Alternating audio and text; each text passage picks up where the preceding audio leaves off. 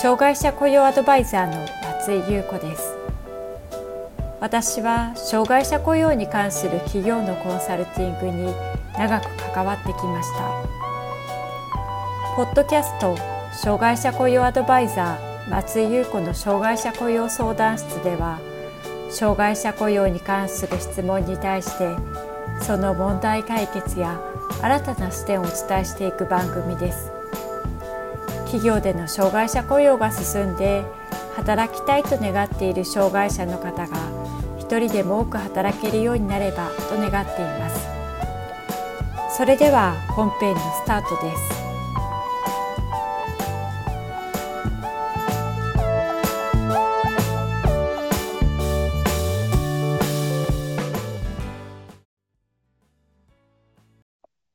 障害者雇用 .com の松井です。障害者雇用に携わっていると、もしかして社内に障害者手帳を持っている社員がいるのではないかと考えることがあるかもしれません。特に障害者雇用率が未達成の場合には、社内に該当者がいないかを確かめたくなるでしょう。新たに障害者雇用することを考えることも大切ですが、すでに働いている社員の中に手帳を持っている人があれば、雇用率をカバーできることもあります。しかしながら、プライバシーに関わる内容のため、確認の方法や進め方などは慎重に行う必要があります。今回は人事が障害者手帳を持っている社員をどのように確認、把握していけばよいのかについて説明していきます。障害者手帳の確認は、特定の社員に対して周囲の持つイメージや意見をもとに、障害の有無についての確認を行うことは適切ではない方法とされています。職場における障害者であることの把握、確認については、厚生労働省からプライバシーに配慮した障害者の把握、確認ガイドラインが示されており、これに沿った形で周知をすることが大切です。働いている社員に障害者手帳の把握、確認を行う場合には、基本的には雇用する社員全員に対して、確一的な手段で申告を呼びかけることが原則とされています。つまり、すべての社員が同じ条件のもとで情報を受け取るようにすることが必要です。確一的な呼びかけ方法として明示されているものとしては、次のようなものがあります。従業員全員が社内欄を使用できる環境を整備し、社内欄の掲示板に掲載する。従業員全員に対して一斉にメールを配信する。従業員全員に対してチラシ、社内法などを配布する。従業員全員に対する回覧板に記載する。一方で、不適切な呼びかけ方法として示されているのは次のようなことです。従業員全員が社内欄を使用できる環境にない場合において、従業員全員に対してメールを配信する。障害者と思われる従業員のいる部署に対してのみチラシを配布する。基本的には雇用する社員全員に対して確一的な手段で申告を呼びかけているものの、場合によっては個人に紹介することもできます。例えば、障害者である従業員本人が、職場において障害者の雇用を支援するための公的制度や社内制度の活用を求めて、企業に対し自発的に情報を提供するようなケースなどです。具体的に想定されるケースとしては、公的な職業リハビリテーションサービスを利用したい旨の申し出があったときや、企業が行う障害者就労支援策を利用したいという旨の申し出があったときです。復職支援制度の利用の申し出を理由に紹介をするときには、本人の障害の需要の状況や、病状などを熟知している専門家、保健医療関係者や産業医などがいるときには、事前に相談をして、紹介を行うことが適切かどうかを判断することをお勧めしています。紹介を行う理由として、不適切とされている例や、状況によって不適切とされる例は次のような場合があります。紹介を行う理由として不適切な例としては、健康などについて部下が上司に対して個人的に相談した内容、上司や職場の同僚の受けた印象や職場における風評、企業内診療所における診療の結果、健康診断の結果、健康保険組合のレセプト、このようなものがあります。個別の状況によっては、紹介を行う理由として不適切な場合があり得る例としては、所得税の障害者控除を行うために提出された書類、病欠、給食の際に提出された医師の診断書、傷病手当金の請求にあたって事業主が証明を行った場合、このような場合が該当します。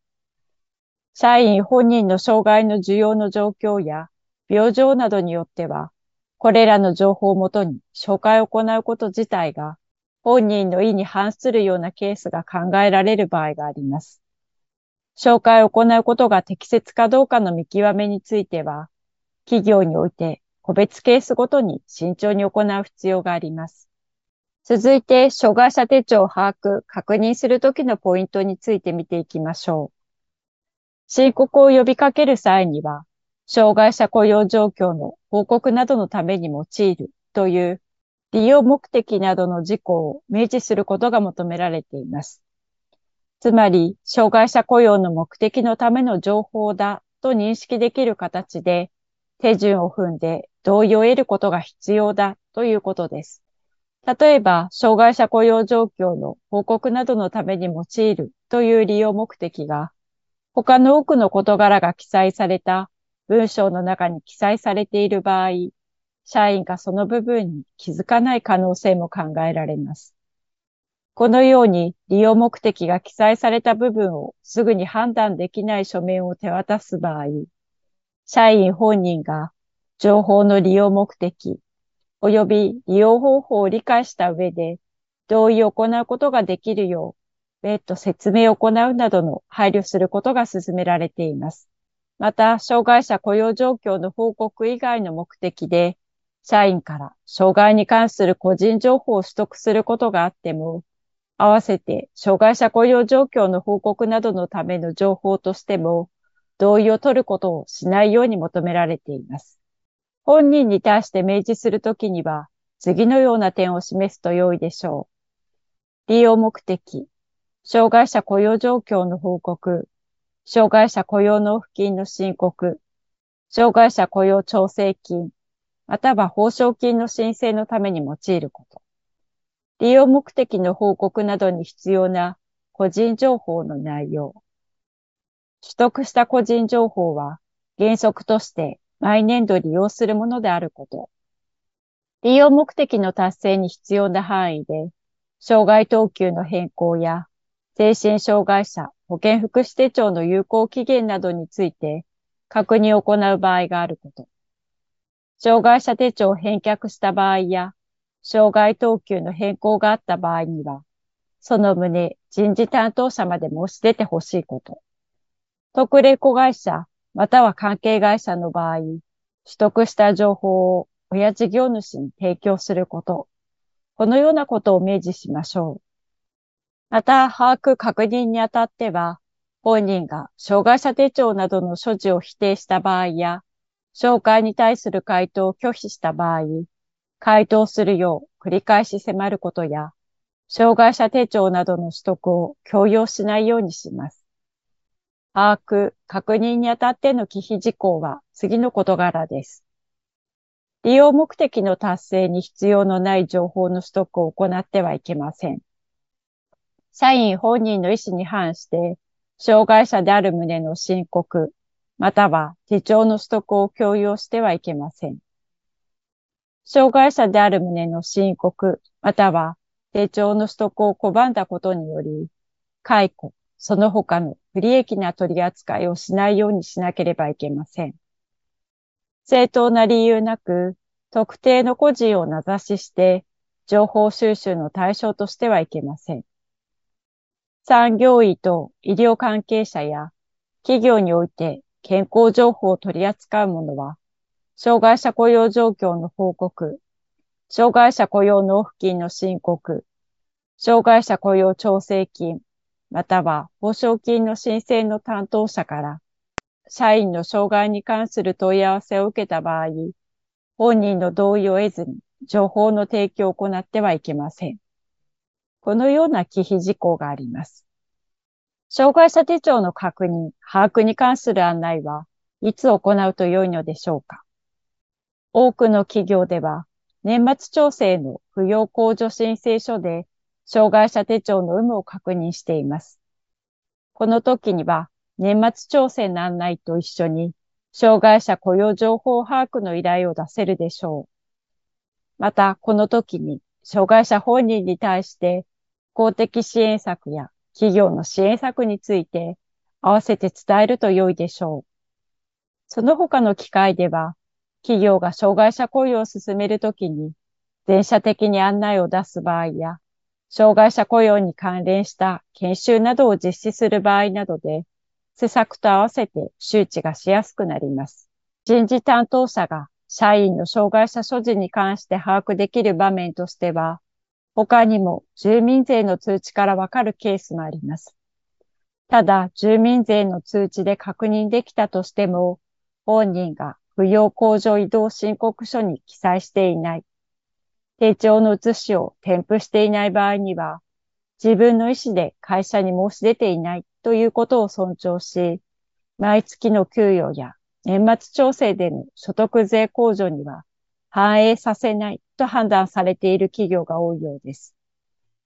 新たに障害者として採用する場合には、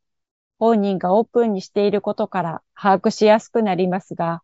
すでに働いている社員の場合には、プライバシーに関わる点を考慮しながら進めることが大切です。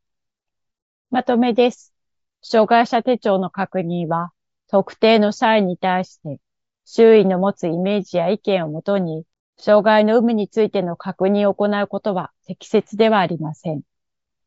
職場における障害者であることの把握、確認については、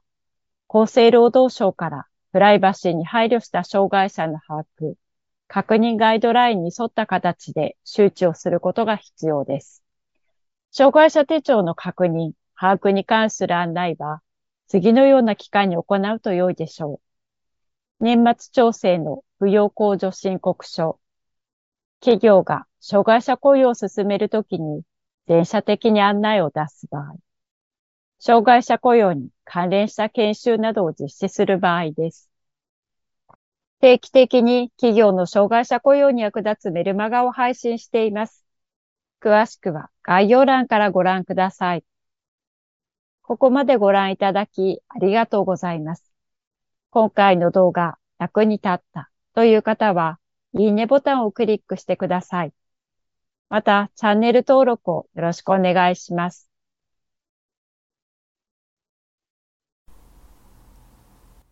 障害者雇用相談室では、あなたの会社の障害者雇用に関する相談を受け付けています。